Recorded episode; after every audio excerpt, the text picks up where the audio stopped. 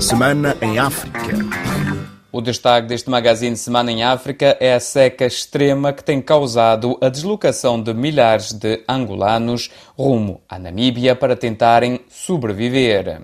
A seca extrema em Angola está a levar milhares de angolanos a fugirem para a Namíbia para tentarem sobreviver. O alerta é dado pelo padre Pio Wakusanga, que fala na pior seca dos últimos 40 anos e pede às autoridades para declararem o estado de calamidade mais de 15 mil pessoas concentradas no norte da Namíbia, especialmente na região de, de Omusati. Nestas duas últimas semanas, mesmo entre jovens que são da nossa missão e da nossa paróquia, a despedir-se e pedir a benção para avançar para a Namíbia. É muita gente que, de fato, por todos os meios está a avançar para a Namíbia. Uns a pé são capazes de fazer 200 quilômetros, Outros de boleia em boleia lá vão chegando até encontrarem um buraco qualquer no arame da fronteira e vão lá para o outro lado a ver se conseguem sobreviver. Os campos estão limpinhos, não tem nenhum pé de planta. E depois, esta situação encontra as pessoas já vulnerabilizadas de secas anteriores e agora temos esta, que é muito pior do que a de 2019. O que, então, que as então, autoridades é, estão o, a fazer? Cenário, só lhe consigo dizer o que é que não estão a fazer. Era esta altura de se declarar o estado de emergência para se permitir que as grandes agências internacionais de apoio humanitário façam mapeamento da situação, articulem as ações com o governo, com a sociedade civil, com as comunidades locais para podermos ultrapassar o, o problema. Segundo dados das agências das Nações Unidas,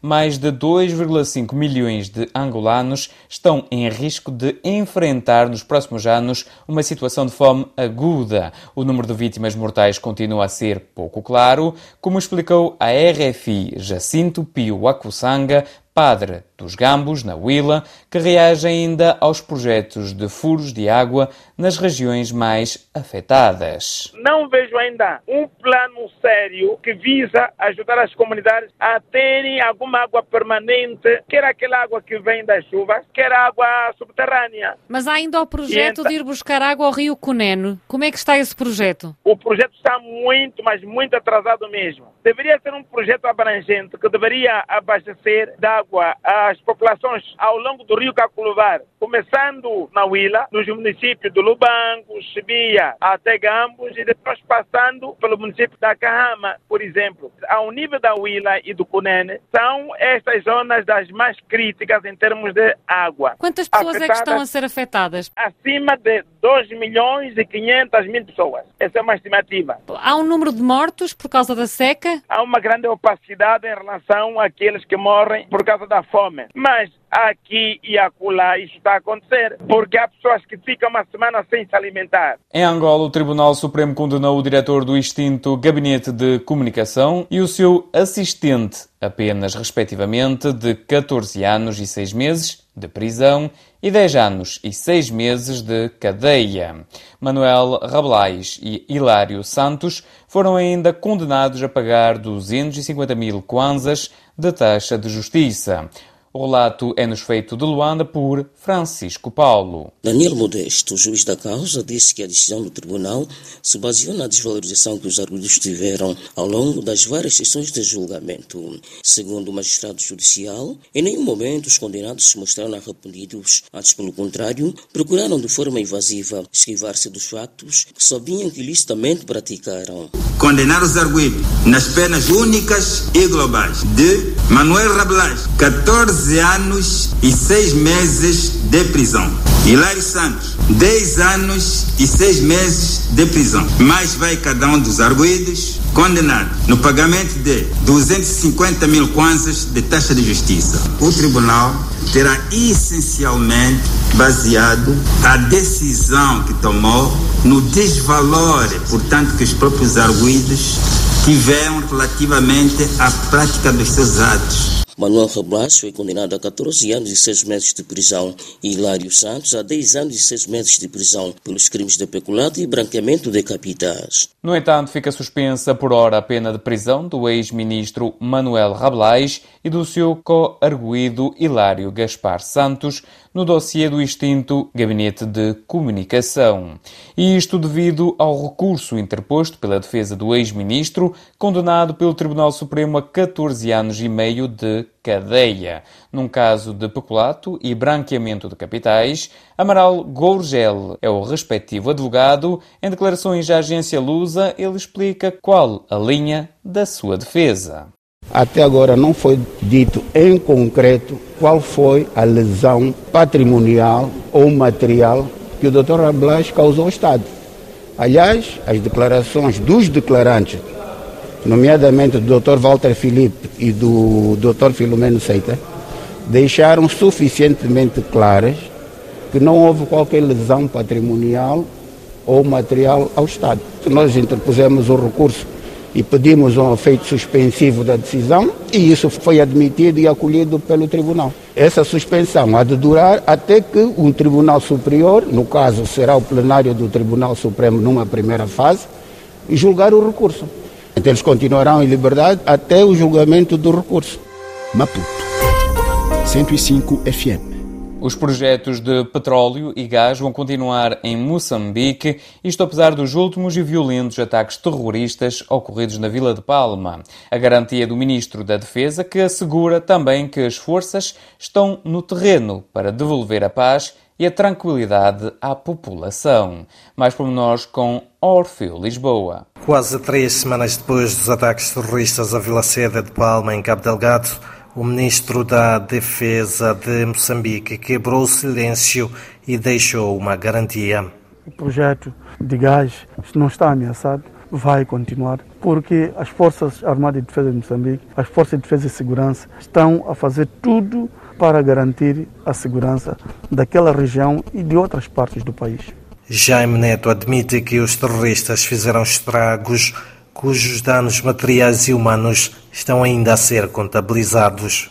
Houve percas de vidas que nós lamentamos bastante, mas o trabalho está sendo feito de levantamento por forma a apurar e ver qual é o passo seguinte que vamos tomar para repor o funcionamento dessas instituições todas vandalizadas. O número real de mortos dos ataques de Palma ainda não são conhecidos. Como parte da União Europeia, o governo francês está a acompanhar com preocupação o evoluir da situação dos ataques terroristas na província de Cabo Delgado e que já duram desde outubro de 2017. Contudo, o embaixador francês em Moçambique garante que não há compatriotas seus entre as vítimas dos ataques ocorridos em Palma. O relato é de Orfeu Lisboa. A violência armada levou a petrolífera francesa Total a suspender todas as suas atividades e evacuar os seus funcionários logo após os ataques ocorridos no dia 24 do mês passado na Vila Seda de Palma, em Cabo Delgado, a cerca de 10 quilómetros do projeto situado na península de Afunge. Contudo, garante o embaixador francês em Moçambique, David Iso, abordado na sede do Fórum Mulher em Maputo, dos últimos ataques, não há cidadãos franceses. Não, não havia, não havia francês na cidade de Palma. Mas além da... Obrigado. Além da... Né? Foi importante. não, não vou. Não. não, vocês vão me desculpar. Estou aqui com o Fórum Mulher para falar com o Fórum Mulher. Então, obrigado. E nem mais uma palavra sobre o terrorismo em Cabo Delgado disse aos jornalistas o embaixador da França em Moçambique à margem da cerimónia de lançamento de um programa de dois anos e que será implementado em parceria com o Fórum Mulher para apoiar as mulheres jovens das províncias de Manica e Niassa. Algumas padarias agravaram de forma unilateral o preço do pão em Moçambique em pouco mais de 10 cêntimos de euro. A Inspeção Nacional das Atividades Económicas constata a situação com bastante preocupação. Ouçamos de novo o nosso correspondente Orfeu Lisboa. O pão, produto de que depende a maioria dos moçambicanos para a sua sobrevivência, chega à mesa agora mais caro desde o início deste mês, constata a Inspeção Nacional das Atividades Económicas através do seu porta-voz, Verónio Duvana. Um pouco por todo o país verifica-se o aumento do preço do pão. Nós temos equipas desde o primeiro dia que soubemos do aumento do preço do pão em algumas padarias. O pão sofre um agravamento de entre 5 a 20 cêntimos do euro demasiado para um país onde a maioria da população vive no limiar da pobreza. Neste exato momento, temos equipas por todo o país para verificar por que, que as padarias aumentaram o preço e muitas das padarias vão voltar a vender o, o, o pão ao preço habitual. A Inspeção Nacional das Atividades Económicas, INAI, garante que vai junto das padarias sensibilizar porque o agravamento do pão, a esta altura em que o poder de compra decresceu devido a vários fatores, é inoportuno. São Tomé, 102.8 FM.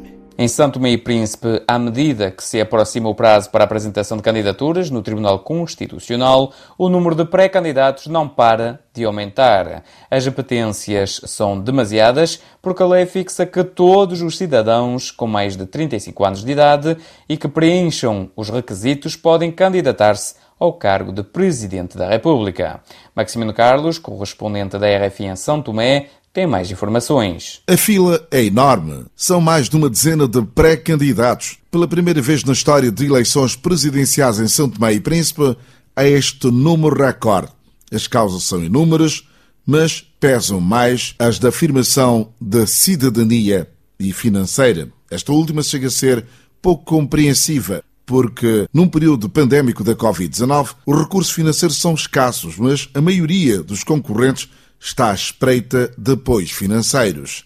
Delfim Neves, presidente do Parlamento de Santo Mense, é um dos concorrentes pela terceira vez e afirma que a sua candidatura não belisca com o seu atual cargo. A função do Presidente da Assembleia não é incompatível com o candidato à presidência da República. Se houver outras funções que irá ocupar no futuro, aí sim haverá uma incompatibilidade de funções e ele terá que, portanto, selar as relações que tem com o outro órgão de soberania. Para além de Delfim Neves, Há outros nomes, como a ex-primeira-ministra Maria das Neves, ex-ministra dos Negócios Estrangeiros Elsa Pinto, ex-ministro das Infraestruturas Carlos Villanova e ex-líderes do MLSTB-PST Jorge Amado e Aurélio Martins. Um avião da Cabo Verde Airlines regressou na quarta-feira ao país, mais de um ano depois pelo que a retoma das operações poderá ocorrer brevemente, com o segundo aparelho a regressar ao arquipélago nos próximos dias. O relato é de Odeir Santos, o nosso correspondente. O primeiro de dois aviões da Cabo Verde Airlines chegou à cidade da Praia para o início das operações da Companhia de Bandeira, parada desde março do ano passado devido à pandemia da Covid-19. De acordo com o Ministro do Turismo e Transportes, Carlos Santos, com a chegada do aparelho, a Cabo Verde Airlines está a dar um passo importante na retoma das atividades e mais de 300 postos de trabalho estão salvaguardados. Em primeiro lugar, para salvar 300 postos de trabalho, ou seja, em consequência, 300 famílias que dependem desta companhia. Em segundo lugar, para dar seguimento àquilo que é a estratégia da criação do RAB do SAB, inserida numa visão mais ampla de criação de um hub e de uma plataforma de redistribuição de passageiros e cargas. Em terceiro lugar, não esquecer a nossa condição de país turístico, de país insular, pequena economia, mas também um país com uma comunidade imigrante muito grande, espalhado pelos quatro cantos do mundo. A Rádio Pública Cabo-Verdiana avançou nesta quinta-feira que as operações da Cabo Verde Airlines vão ser retomadas no mês de maio e o segundo Boeing chega ao país antes do reinício das atividades da Companhia de Bandeira. Praia 99.3 FM Passamos ao resto da atualidade no continente africano. O executivo de Pretória anunciou a suspensão da utilização da vacina da Johnson Johnson na sua campanha de imunização devido à recente identificação de riscos de formação de coágulos sanguíneos. Mais nós com Maria Moçamo. A África do Sul suspendeu na terça-feira a administração da vacina Johnson Johnson devido aos riscos potenciais de coágulos sanguíneos relatados pelos Estados Unidos, disse o ministro da Saúde, Zueli Mkize. Este anúncio atrasa a campanha de vacinação já lenta no país mais atingido da África. O responsável pela pasta da saúde destacou que, embora nenhum coágulo sanguíneo tenha sido relatado entre os cidadãos vacinados na África do Sul, a suspensão é por precaução e espera que as dúvidas relativas à sua utilização sejam esclarecidas em questão de dias. A África do Sul vacinou pouco menos de 290 mil trabalhadores de saúde desde 17 de fevereiro. A segunda fase do plano de implementação do país, que terá como alvo trabalhadores essenciais e maiores de 60 anos, está programada para começar em 17 de maio. Até agora, a África do Sul garantiu 31 milhões de doses da Johnson Johnson e 30 milhões da Pfizer que ainda não foram entregues. Outros 1,2 milhões de doses serão doados pela Instituição Internacional da Vacinas COVAX e uma quantia não divulgada pela União Africana. A África do Sul recebeu um reembolso pela vacina AstraZeneca comprada do Serum Institute na Índia, mas este não será o caso com as vacinas da Johnson Johnson e Pfizer. O acordo da Johnson Johnson e da Pfizer não tem capacidade de reembolso. O acordo especifica que os pagamentos feitos pelo departamento não serão reembolsados pelo fabricante em nenhuma circunstância. O ministro da Saúde, Zuelim Kize, disse que o governo fechou outro acordo para obter mais 10 milhões de doses da vacina Pfizer, que espera-se que sejam entregues em maio. A justiça francesa condenou à prisão perpétua três estrangeiros, dois pilotos da Força Aérea Marfinense e um mercenário bielorrusso, pelo bombardeamento que, em 2004, matou, nomeadamente, nove soldados franceses e um civil americano em Boaquet, na Costa do Marfim. Mais pormenores com Miguel Martins. Em paradeiro desconhecido, os três arguídos foram declarados culpados por um tribunal de Paris de assassínios e tentativas de assassínios por terem atacado soldados franceses, membros de uma força de paz, de forma premeditada. Nem a justiça marfinense nem a da Bielorrússia responderam aos mandados de captura emitidos pela França. No entanto, a Costa do Marfim alega que um dos dois pilotos morreu em 2015 e que nenhum deles poderia ser indiciado devido à adoção de uma amnistia em 2007. A 6 de novembro de 2004, dois caças da aviação marfinense bombardearam um campo da Força Francesa de Paz. Esta tentava exercer um papel de tampão entre as tropas leais a Laurent Gbagbo, o presidente, e os rebeldes instalados no norte do país. Foi o ataque mais mortífero sofrido pelo exército francês em mais de 20 anos. No mesmo dia, Paris retaliou destruindo toda a aviação militar da Costa do Marfim. Durante o julgamento foram denunciados uma série de erros da França, a começar pelo facto de Paris ter recusado recuperar oito suspeitos bielorrussos, incluindo um dos autores do bombardeamento, Yuri Sushkin, presos no Togo dez dias depois. Para fechar uma nota desportiva, Cabo Verde apurou-se para a terceira participação no CAN, o Campeonato Africano das Nações de Futebol.